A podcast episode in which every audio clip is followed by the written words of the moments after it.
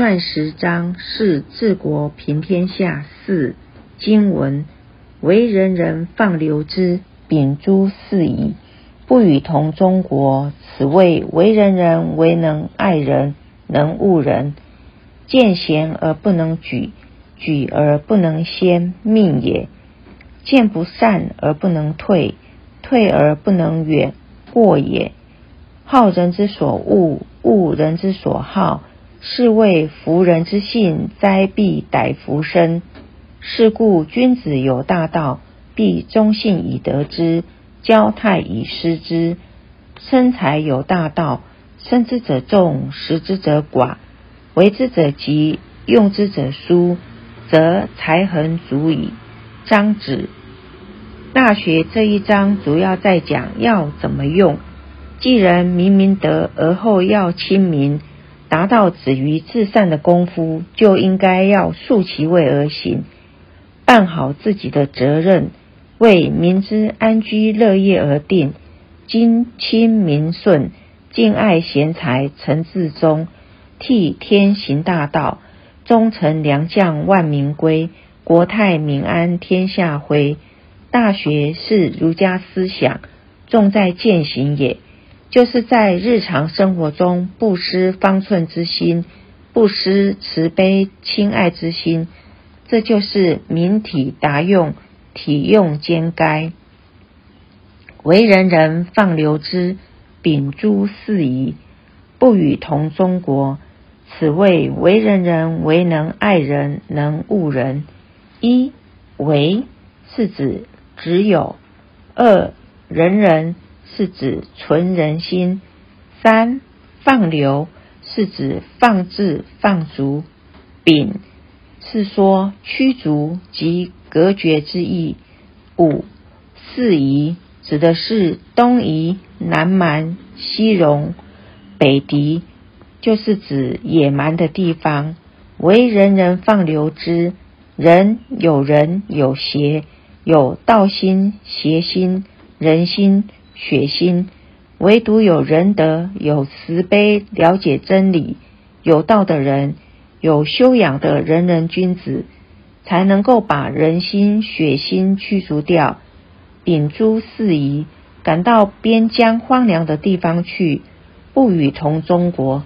这个中国，应该是指我们的第一宝——自信。也就是说，只有仁德、有真修实练者。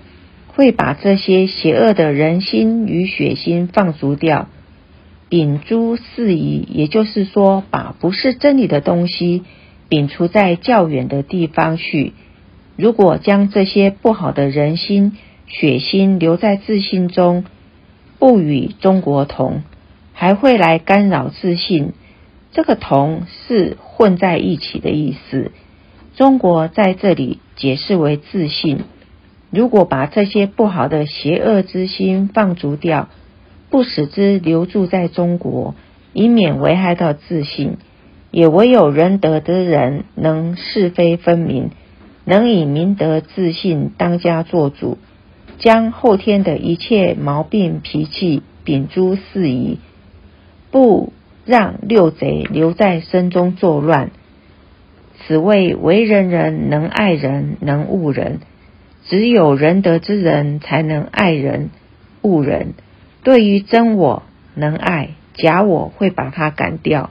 这两个不同的人，一个是真我，一个是假我。真正修炼者会珍惜真我，去掉假我，能爱人，能恶人。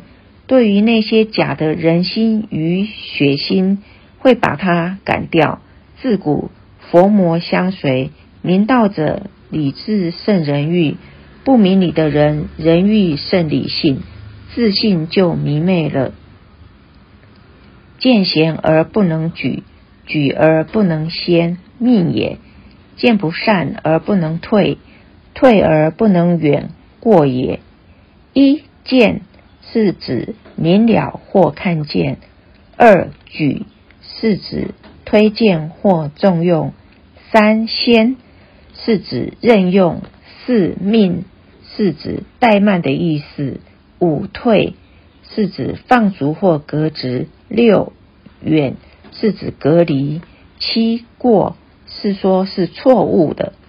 一旦发现有贤德能干之人才，不会用，用了只懂得用财，却不会珍惜爱财，然后把一件事情的成败推给命运，推给上天，说这是天注定的，以消极怠惰的态度去面对一切事，发现无德又无能者，反而继续任用，不适用时。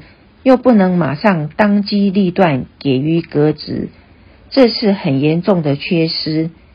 以上这两段话是智慧门未开，无法慧眼识英雄。例如伯乐之相马，所谓千里马遇到伯乐，本来千里马被一般人视为一只普通的马，可是，在伯乐的眼里，它却是一只千里马。主因是伯乐他本身除了爱马之外，还很会用马，所以他知道千里马是战场上一只不可多得的好马。如果用于载人或者载物，就真的糟蹋了一只好马。从此，千里马就由一只普通的马变成战场上打先锋的战马。这就是所谓的伯乐慧眼识好马。观看今时的国家、社会、公司界，急需有德又有才的人一起投入，一同打拼，这样才能营造更美好的未来。尤其是一贯道现在担任上天三朝普渡的大使命，需要更多的人才，所以为上者前人点传师必须学习伯乐的相马之道。什么马适合载人、载物、打战，都在他的慧眼识马之下。每只马都能发挥最大的效用，连最弱的马都能派上用场。这就是所谓佛法之前，众生一律平等，以平等观来看待万事万物，把个人的名分、权利摆在其次，能够放下一切身段。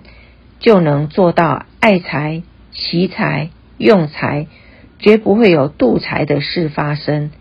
能不断的与十方善知识学习、再学习，共同切磋琢磨，才能带领众生离苦得乐，一起完成三朝普渡的重责大任。也唯有放下一切的名分，以众生的利益为先。这才是真正为众生福祉着想的人，而不是事情一来为保全自己的名誉和权位，就做一个不敢担当的人，不顾众生的生死大事，做出误人误己的事。这种过失是恒河沙数的功德，也难以弥补的。故声明用人之当与不当，影响国之。兴亡盛惧，故告诫后人不可不慎。